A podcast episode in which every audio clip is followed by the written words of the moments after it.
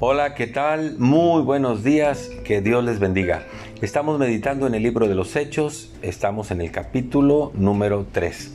Este capítulo nos relata la sanidad de un hombre que estaba lisiado de sus piernas desde nacimiento. Enseguida les leo el relato. Dice, Pedro y Juan subían juntos al templo a la hora novena, la de la oración. Y era traído un hombre cojo de nacimiento, a quien ponían cada día a la puerta del templo que se llamaba la Hermosa, para que pidiera limosna de los que entraban en el templo.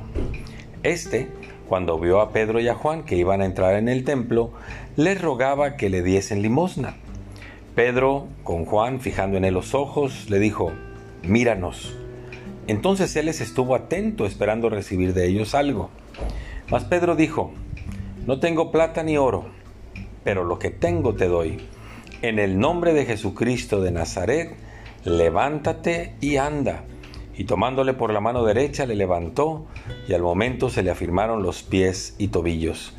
Y saltando, se puso en pie, y anduvo, y entró con ellos en el templo, andando y saltando y alabando a Dios.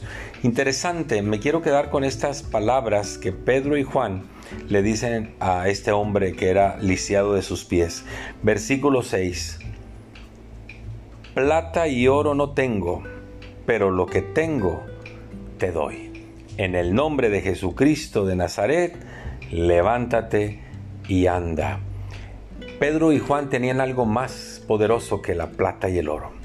Tenían algo mucho mejor para la vida de este hombre y le devolvieron en el nombre de Jesús el poder ponerse en pie, correr, saltar, brincar y así alabar a Dios.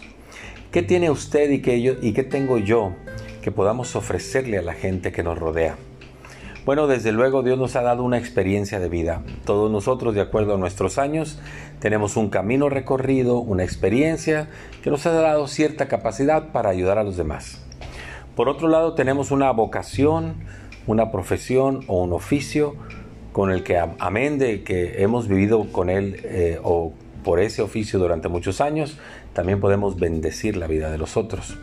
Pero desde luego, si usted es un seguidor de Jesús, usted tiene algo muy especial. Tiene lo mismo que tenían Pedro y Juan. Hechos 1.8 dice, pero recibirán poder cuando venga sobre ustedes el Espíritu Santo y me serán testigos en Jerusalén, en Judea, en Samaria y hasta lo último de la tierra. Con embestidos con el poder del Espíritu podemos bendecir la vida de los demás. Ojalá que usted escuche o pueda decir muchas veces como Pedro y Juan, plata y oro no tengo, pero lo que tengo te doy. Y que así usted pueda hacer bendición a la gente que le rodea. Muchas gracias, que Dios les bendiga, hasta pronto.